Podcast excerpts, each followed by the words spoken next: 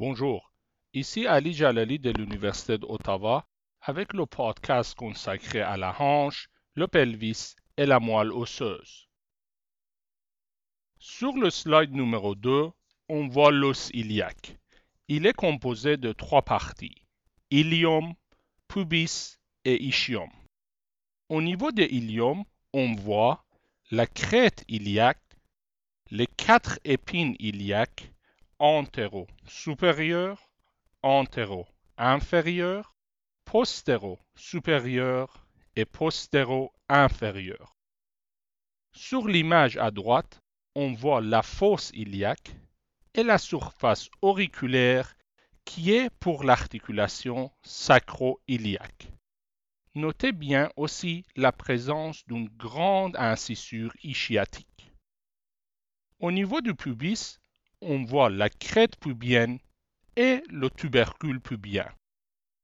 Au niveau de l'ischium, notez bien la tuberosité ischiatique, l'épine ischiatique, la petite et grande incisure ischiatique. Notez bien sur l'image à gauche la présence de l'acétabulum, avec sa surface semilunaire, sa fosse et son incisure. L'os iliaque possède aussi un foramen obturé. Sur le slide numéro 3, on voit le fémur. Il possède deux extrémités ou épiphyse et un corps ou diaphyse.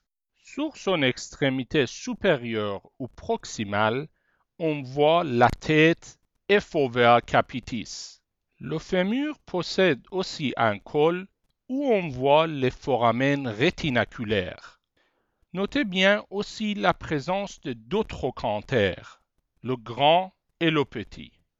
Entre ces deux trochantères, sur la vue antérieure à gauche, vous voyez la ligne intertrochantérique. Sur la vue postérieure, on voit la crête intertrochantérique. Au niveau de son corps ou diaphyse, notez bien sur la vue postérieure la présence de la ligne âpre. Sur son extrémité distale, on voit la présence de deux épicondyles latérales et médiales. L'image à droite nous montre une luxation de la tête fémorale. L'image à gauche vous montre une fracture du col fémoral. Notez bien la position du pied dans ces deux pathologies. Le slide numéro 4 nous montre l'articulation de la hanche. C'est une articulation synoviale multiaxiale sphéroïde. La tête du fémur s'articule avec l'acétabulum de l'os iliaque le cartilage articulaire va recouvrir la tête fémorale dans son ensemble, sauf la fovea capitis. Ce cartilage articulaire couvre aussi la surface semilunaire de l'acétabulum. L'articulation de l'épaule est aussi une articulation synoviale sphéroïde. Notez bien que l'articulation de la hanche est beaucoup plus stable que l'articulation de l'épaule. Ceci est dû à quatre facteurs. L'acétabulum est très profond, l'ampleur des mouvements de la hanche sont beaucoup moins que celle de l'épaule, les muscles et les ligaments entourant la hanche sont plus forts que ceux de l'épaule et la capsule fibrose de la hanche est beaucoup plus épaisse et moins élastique que celle de l'épaule. Sur ce même slide, on voit les différents mouvements de l'articulation de la hanche. On y voit flexion et extension, abduction et adduction, et rotation externe et interne. Le slide numéro 5 nous montre une vue de l'intérieur de l'articulation de la hanche. Notez bien, autour de l'acétabulum, la présence d'un anneau fibrocartilagineux appelé le labrum ou bourrelet acétabulaire. Il approfondit la cavité de l'acétabulum. On y voit aussi le ligament transverse de l'acétabulum qui ferme l'incisure acétabulaire. On y voit aussi le ligament de la tête fémorale ou le ligament rond. Ce ligament relie le ligament transverse à la fovea capitis et il contient une branche de l'artère iliaque interne appelée artère obturatrice. En haut à droite, on voit les pathologies concernant l'angle formé entre le col et la diaphyse fémorale. On y voit coxa vara, qui est une diminution de cet angle, et coxa valga, qui est une augmentation de cet angle. Le slide numéro 6 nous montre la capsule fibreuse de l'articulation de la hanche. Elle s'attache au bord de l'acétabulum et au ligament transverse. Elle va s'attacher de côté fémoral à la ligne intertrochantérique et au milieu de la surface dorsale du col. Notez bien que seulement la moitié du col est intracapsulaire.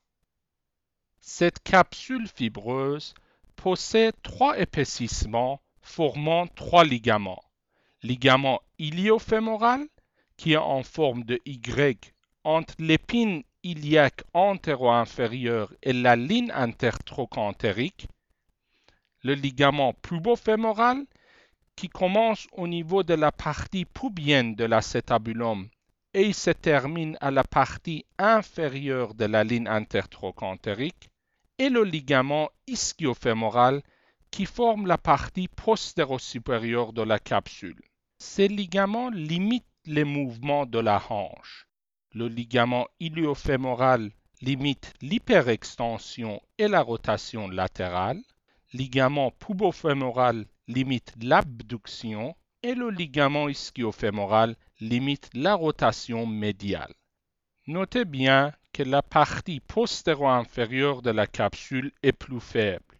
L'image en haut à gauche vous montre une luxation postérieure de la hanche. Comme on le voit sur le slide numéro 7, on divise les muscles de la cuisse en trois compartiments. Le compartiment antérieur, le compartiment médial et le compartiment postérieur. Sur le slide numéro 8, on voit les muscles du compartiment antérieur de la cuisse. Ceci intervient dans la flexion de la hanche. Ces muscles sont ilioipsoas, sartorius et le droit fémoral qui fait partie du quadriceps fémoral. Tous ces muscles sont innervés par le nerf fémoral.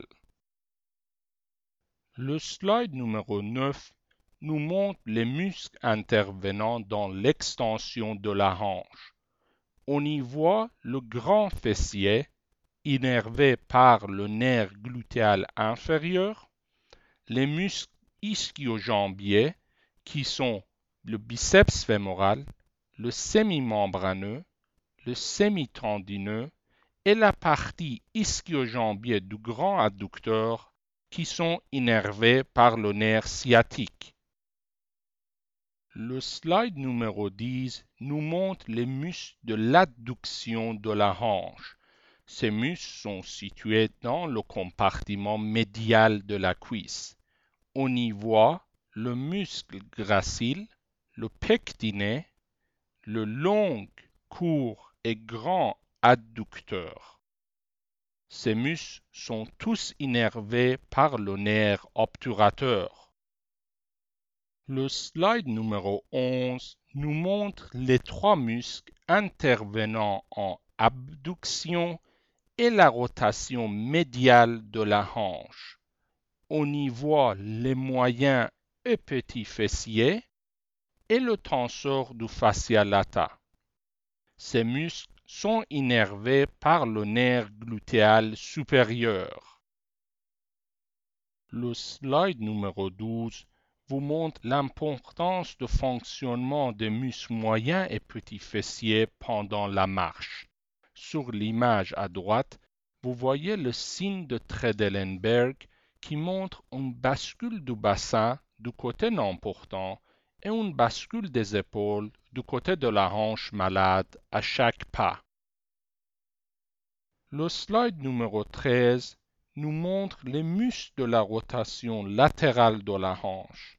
On y voit le grand fessier qui intervenait aussi dans l'abduction et les six courts rotateurs latéraux.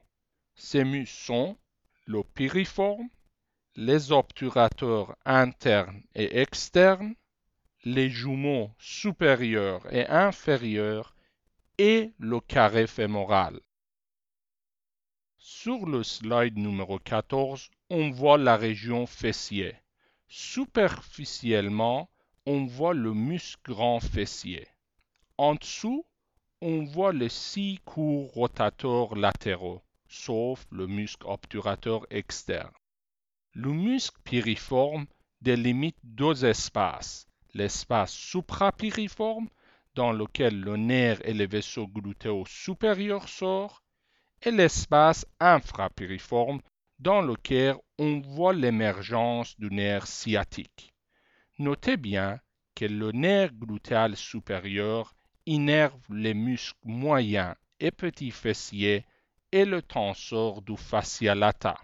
Le nerf sciatique innerve les muscles ischio-jambiers et se termine au un tiers inférieur de la cuisse, se divisant en nerf tibial et nerf péronnier commun. L'image en haut à gauche nous montre le site d'injection intramusculaire situé dans le cadran supérolatéral de la fesse.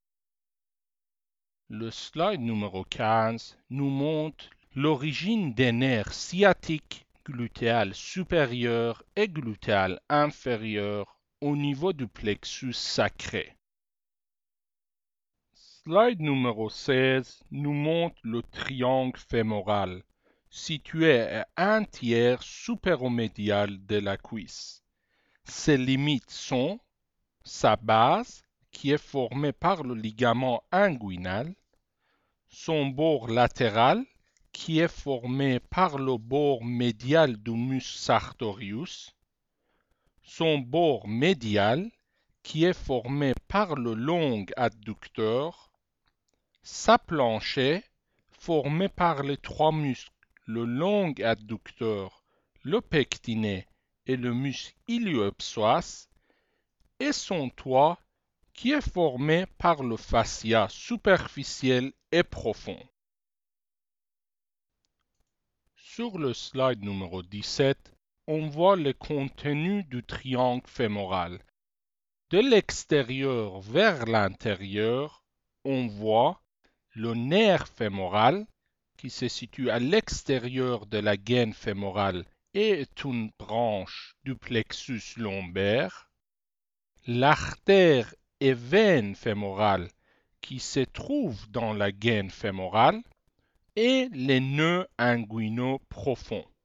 L'artère fémorale est une continuation de l'artère iliaque externe qui passe au milieu du ligament inguinal. Elle se dirige vers l'apex du triangle fémoral pour entrer dans le canal des adducteurs. La veine fémorale reçoit les tributaires de la veine fémorale profonde et de la grande veine saphène.